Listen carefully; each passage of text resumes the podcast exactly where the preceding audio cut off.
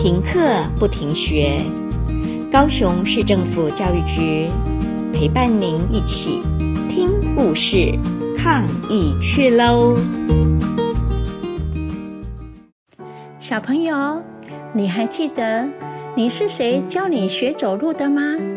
今天我要来跟大家分享的故事是爷爷教孙子走路，孙子也教爷爷走路的故事。这是怎样的故事呢？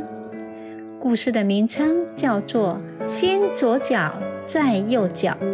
先左脚，再右脚。故事里的小男生叫芭比，芭比学走路也是靠爷爷帮忙的。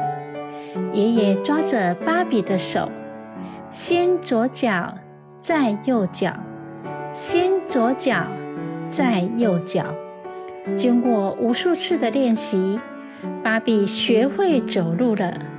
爷爷和芭比最喜欢做的事是玩积木。那盒旧的木头积木就放在楼梯底下小房间的架子上。积木上画了许多英文字母、数字、动物等图案。爷爷和芭比把积木一块一块，很慢很慢地堆起来，堆叠成一座高塔。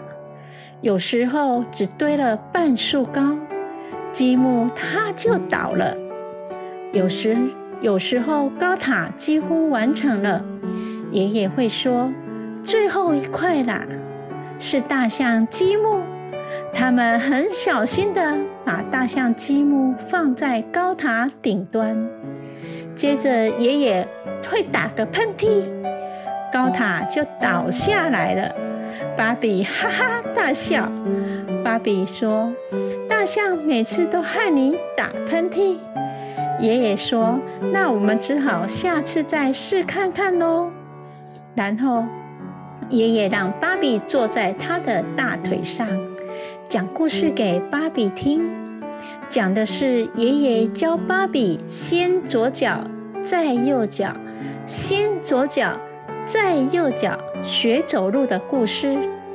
芭比五岁生日那天，爷爷和芭比一起去游乐园玩，他们坐云霄飞车，吃热狗，喊冰淇淋，他们用相机拍了几张合照。还唱了一首歌，并且把它做成一卷录音带。天黑以后，他们还一起看烟火呢。在回家的路上，芭比又要求爷爷讲教他走路的故事。芭比生日那天没多久，爷爷就生病了，而且病得很严重。爸爸告诉芭比，爷爷中风住院了。芭比说：“我想去看他。”妈妈说：“不行，宝贝，爷爷现在病得很严重，不能见任何人。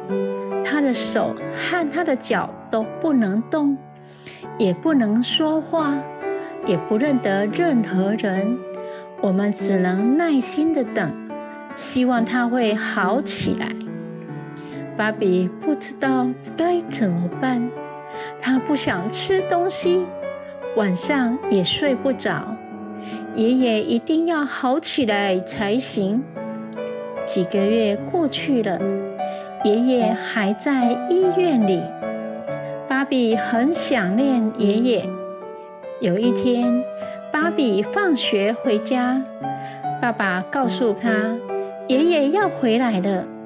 爸爸还说，爷爷现在还在生病，他不能讲话，也不能动，也不认得我们。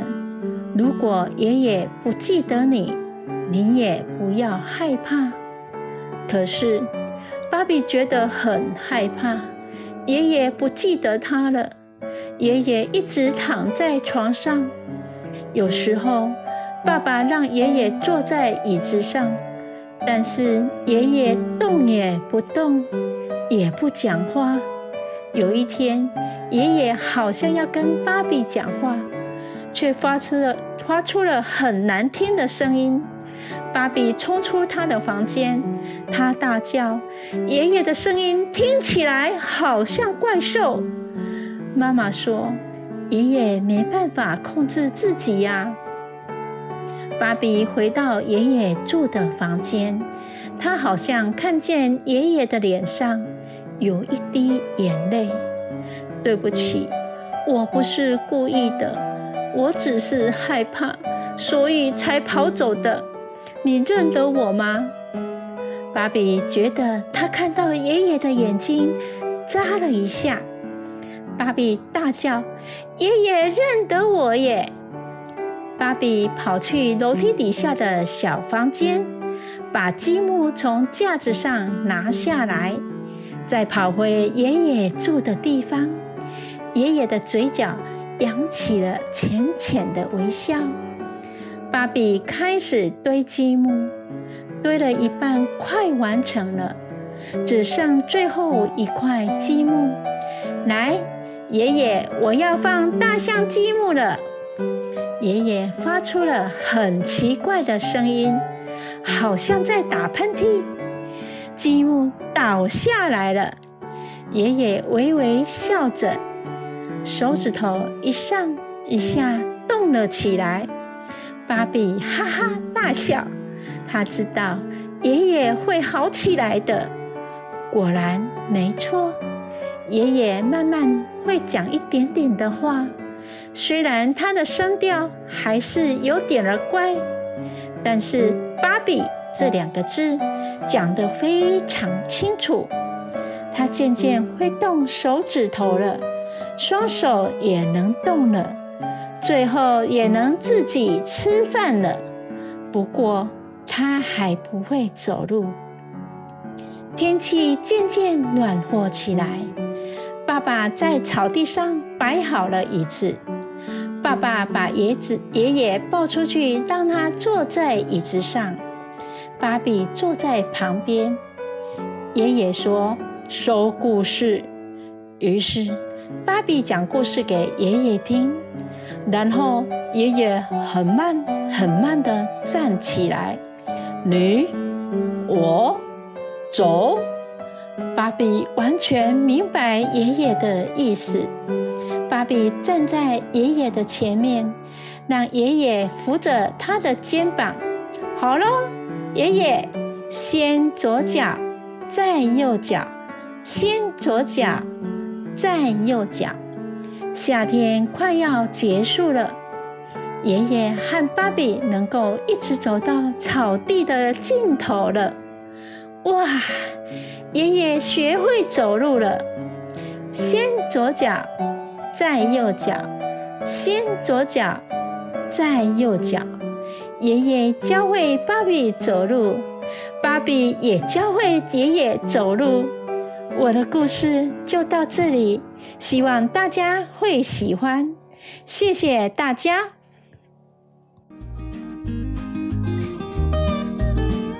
故事听完了，亲爱的小朋友，听完故事以后，你有什么想法呢？可以跟你亲爱的家人分享哦。欢迎继续点选下一个故事。